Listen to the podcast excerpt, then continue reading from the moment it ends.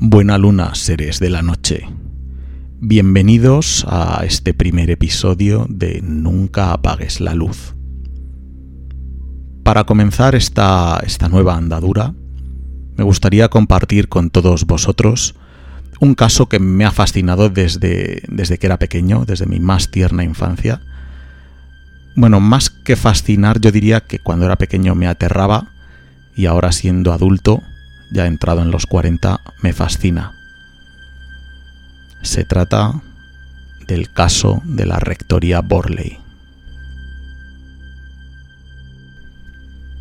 Antes de continuar, permíteme la osadía de darte unas pautas, unas premisas, unos breves consejos para que puedas disfrutar del programa en todo su esplendor.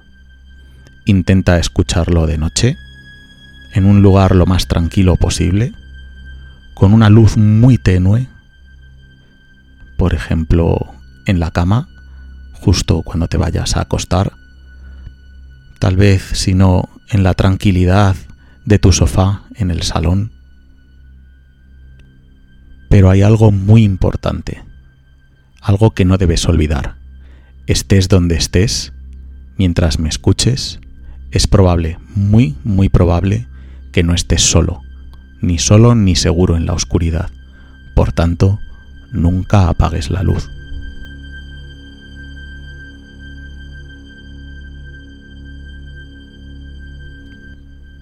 La Rectoría Borley. Un nombre que quizás a muchos de vosotros no os diga nada, sea la primera vez incluso que lo escucháis.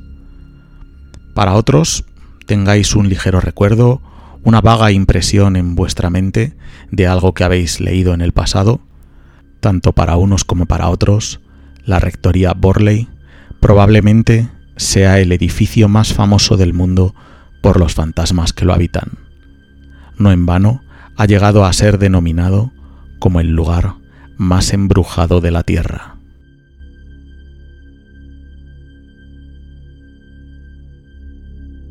La Rectoría Borley una lóbrega mansión de ladrillo rojo con 23 habitaciones que fue construida en 1863 en Inglaterra entre los límites de los condados de Essex y Suffolk y cuya finalidad era la de albergar al reverendo Henry Bull, a su mujer y a sus 14 hijos. Lo que esta familia no sabía es que con el paso del tiempo la rectoría se convertiría en un centro de controversia entre quienes creían y quienes no creían en los fantasmas. Cuando la familia Bull se mudó a la rectoría, todo parecía tranquilo, no había nada que incitara a sospechar que podían estar en algún lugar maldito, pero poco a poco la situación fue cambiando. A medida que pasaban los años, comenzaron a suceder cosas cada vez más extrañas. Por la noche se oían pasos y pequeños golpes. Sonaban las campanas y se escuchaban conversaciones. También se oían canciones fantasmagóricas provenientes de la cercana iglesia de Borley. Uno de los catorce hijos del reverendo se despertó una noche bajo los efectos de una terrible bofetada. La marca de cinco dedos garriformes quedó estampada en la tez del pequeño. Otro de los hijos vio a un hombre alto a los pies de su cama. Parecía ir vestido con un traje pasado de moda, como de otra época, y se quedaba estático. Simplemente le miraba taladrándolo con unos ojos vacíos. Y en una ocasión simplemente levantó un brazo para señalarle sin mencionar palabra alguna.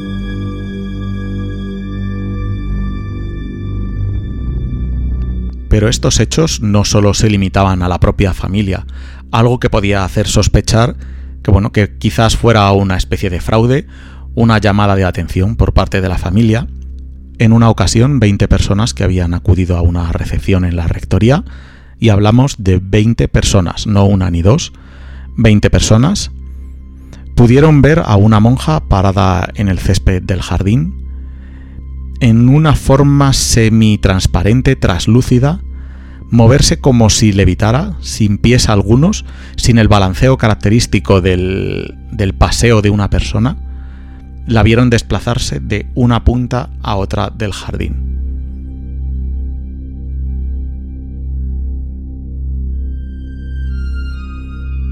En otro momento, los sirvientes que trabajaban en la propia rectoría pudieron contemplar un carruaje fantasmal tirado por caballos igualmente espectrales que galopaba por el parque de un lado a otro, como si estuviera tratando de encontrar algo o de llegar a algún sitio antes de que sucediera alguna catástrofe.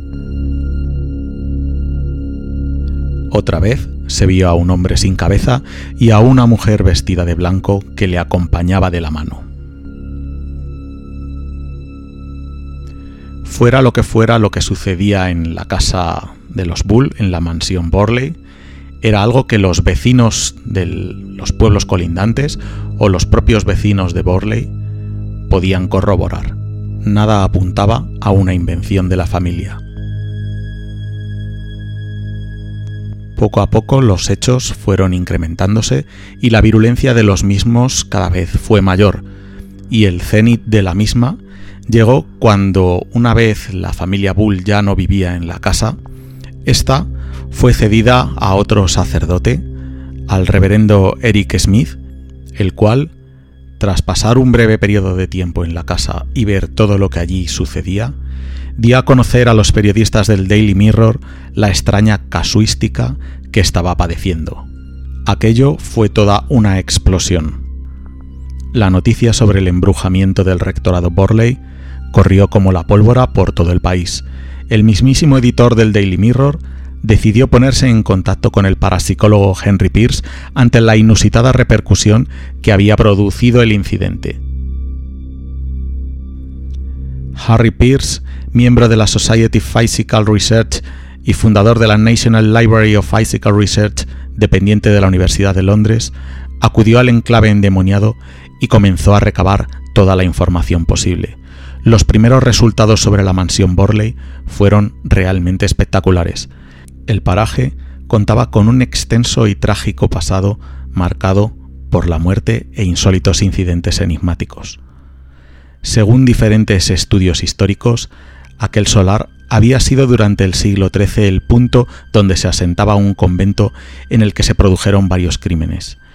El más sórdido de todos, el asesinato de una pareja de eclesiásticos, un sacerdote del monasterio de Borley y una monja del claustro de Bourges situado a 13 kilómetros de distancia, que tras un apasionado romance entre ambos intentaron huir y dar un giro de 180 grados a sus vidas. Finalmente, como era de esperar, tuvo un desenlace fatal. Fueron capturados y ejecutados cruelmente, según dictaban las leyes de aquella época. A él lo decapitaron a ella la emparedaron en los muros de la rectoría Borley. Fue tras esos lóbregos lances cuando empezaron a suceder las apariciones, según los observadores, de una figura fantasmal vestida con hábitos religiosos. Es muy probable que esta figura fuera la misma que vieron aquellas personas, aquellas 20 personas, pasear por el jardín del, del propio rectorado. Con la llegada del parapsicólogo Henry Pierce, los fenómenos no cesaron en absoluto. Continuaron escuchándose los tintineos de campanillas y timbres, se volvió a observar la figura luminosa ataviada con un hábito de monja que paseaba por el jardín.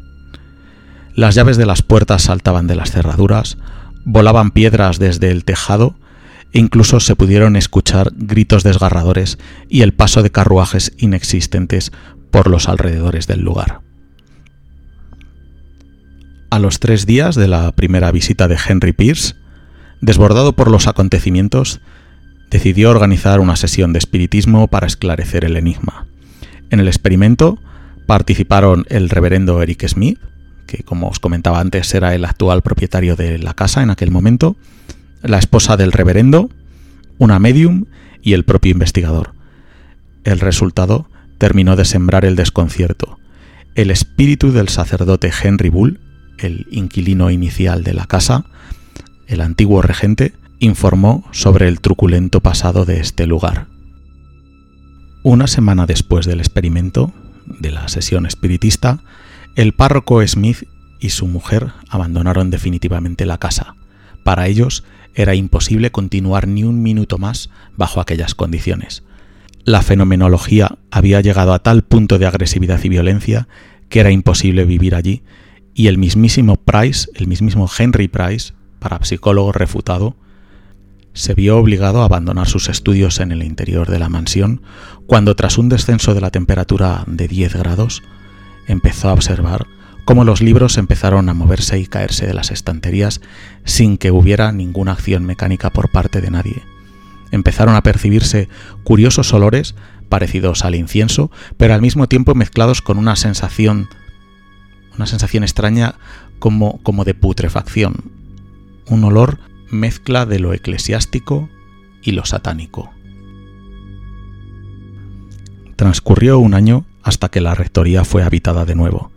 Esta vez le tocó el turno al clérigo Lionel Foister, primo del fallecido reverendo Bull, el inquilino inicial de la casa.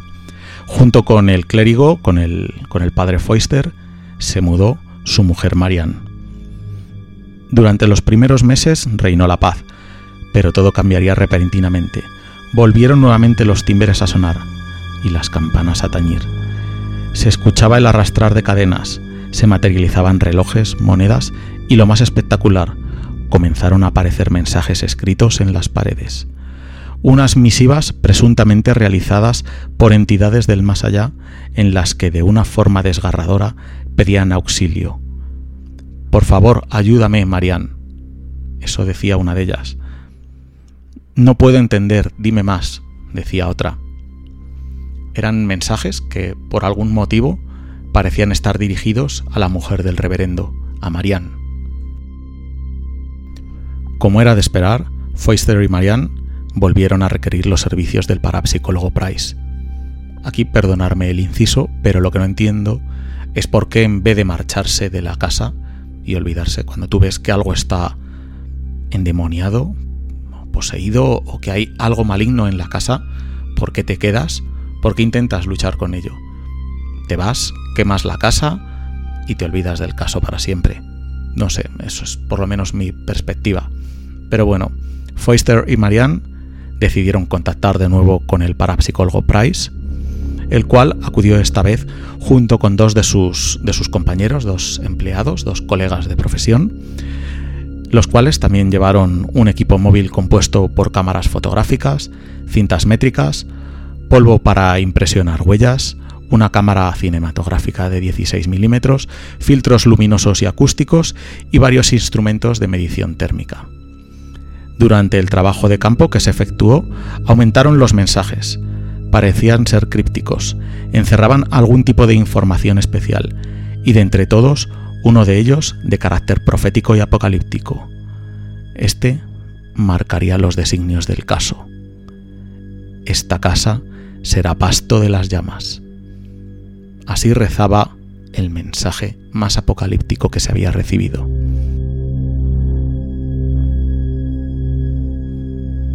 Por algún motivo, los fenómenos asediaban a una inocente Mariam, que empezó a sufrir una fuerte alteración psíquica debido a su situación, motivo por el cual el matrimonio abandonaría la casa definitivamente en 1935. Personalmente yo lo habría hecho, como os decía antes, muchísimo, muchísimo antes. La rectoría Borley quedó nuevamente desamparada. Nadie parecía ni poder ni querer habitar entre sus muros. Armado de valor, Harry Price, el parapsicólogo, aprovechó esta circunstancia para promover nuevos experimentos. El investigador psíquico alquiló el caserón concretamente desde el 19 de mayo de 1937 hasta finales de 1938 y puso un anuncio en el periódico de tirada nacional The Times en el que solicitaba voluntarios para el estudio de los fenómenos paranormales de la abadía. El texto rezaba así se buscan personas responsables, inteligentes, intrépidas, críticas e imparciales para realizar turnos de observaciones en una casa. Si no saben nada sobre la investigación psíquica, mejor.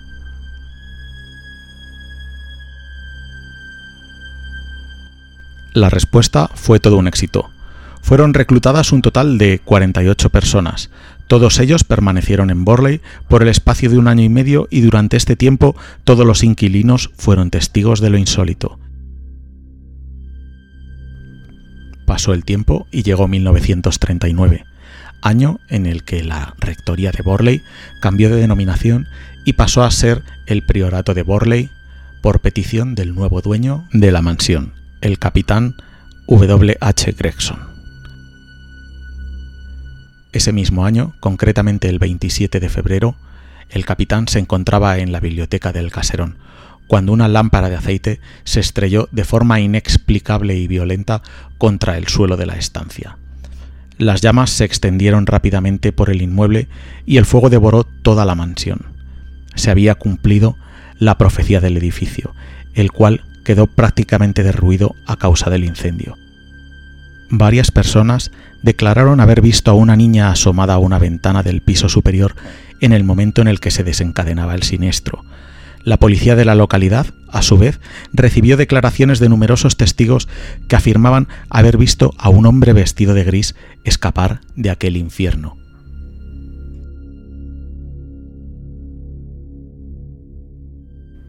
¿Finalizaba la historia de la Rectoría Borley con este incendio, con el cumplimiento de la profecía estampada en sus muros? La respuesta es no. Durante la demolición del edificio, el cual quedó prácticamente derruido a causa del incendio, varios obreros aseguraron haber observado extraños portentos entre las ruinas del inmueble y se descubrieron restos óseos. ¿Correspondían aquellos huesos a la monja emparedada siglos atrás? No lo sabemos a ciencia cierta, amigos, pero de lo que no hay duda es sobre las aterradoras manifestaciones que los empleados en el derribo pudieron vivir.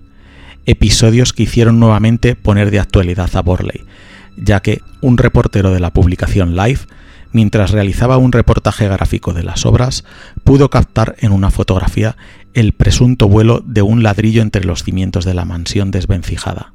Todo un documento. Harry Price, el parapsicólogo, cerró definitivamente el caso tras dar cristiana sepultura a los macabros restos hallados en las ruinas del inmueble.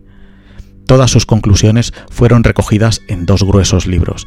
El primero, publicado en 1940, bajo el título The Most Haunted House in England, la casa más encantada de Inglaterra, y el segundo, The End of Borley Rectory, el fin de la Rectoría Borley, publicado en 1945, tres años después de su fallecimiento. Hasta este momento, nada hacía pensar que lo que había sucedido en la Rectoría Borley pudiera ser un fraude.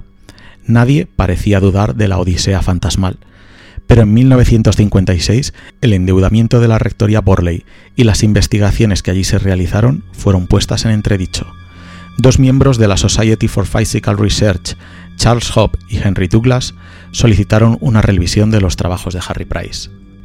El comité de la sociedad accedió a la petición de los estudios paranormales y comenzó la fiscalización de toda la documentación existente sobre el caso que se encuentra en la Universidad de Londres. Tras cinco años de estudio, los resultados fueron publicados bajo el título The Haunting of Borley Rectory, el encantamiento de la Rectoría Borley en 1956. En opinión de Hope y Douglas, muchos de los fenómenos que se produjeron en el caserón religioso fueron fraudulentos. Es más, aseguraban que detrás de muchos de los presuntos incidentes poltergeist se encontraba el propio Price. Esto, desde mi punto de vista, era algo que era verdaderamente incomprensible, ya que Harry Price solo había visitado el lugar en una ocasión, cuando lo habitaban Foyster y Marianne, por un periodo de tiempo en el que se llegaron a contabilizar más de 2.000 fenómenos paranormales. Pero fuera de ese, de ese periodo, Price nunca estuvo en la casa. Incluso los estudios posteriores que estuvo haciendo los hizo con el material que había recogido previamente. Y hay que recordar que muchos de estos incidentes son previos a la llegada de Harry Price. Estaba el reverendo Smith y estaba el reverendo Bull.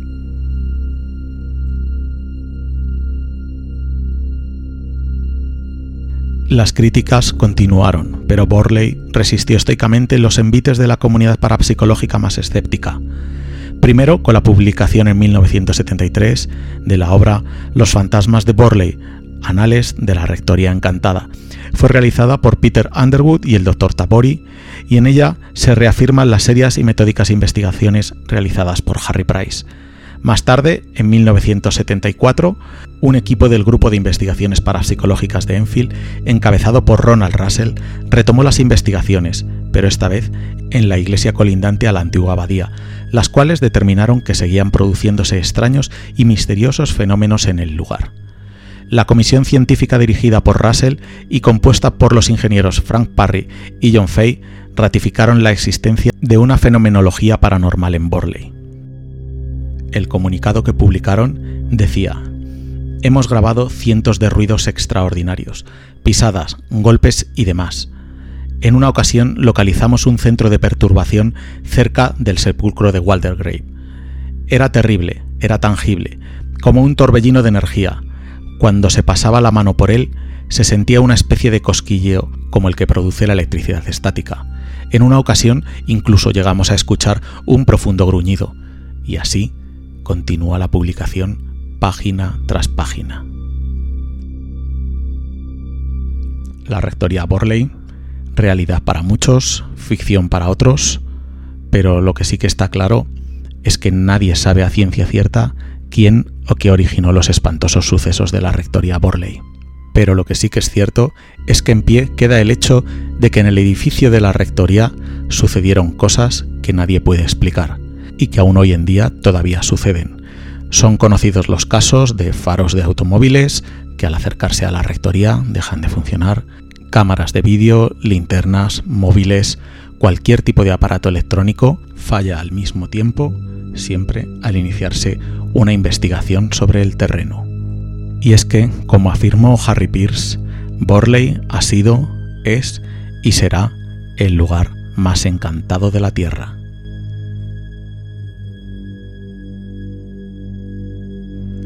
Con esto finalizamos uno de los casos más inquietantes dentro de la comunidad paranormal, el caso de la Rectoría Borley. Espero que lo hayáis disfrutado tanto como yo, que os haya producido una sensación extraña en el cuerpo, que os resulte incómodo mirar debajo de vuestra cama, levantaros e ir al baño, el mirar desde vuestro sofá hacia ese lúgubre pasillo que tenéis al fondo de la estancia, por si acaso algo os acecha. Pero recordad que en la oscuridad no estáis solos ni seguros, por tanto, nunca apaguéis la luz.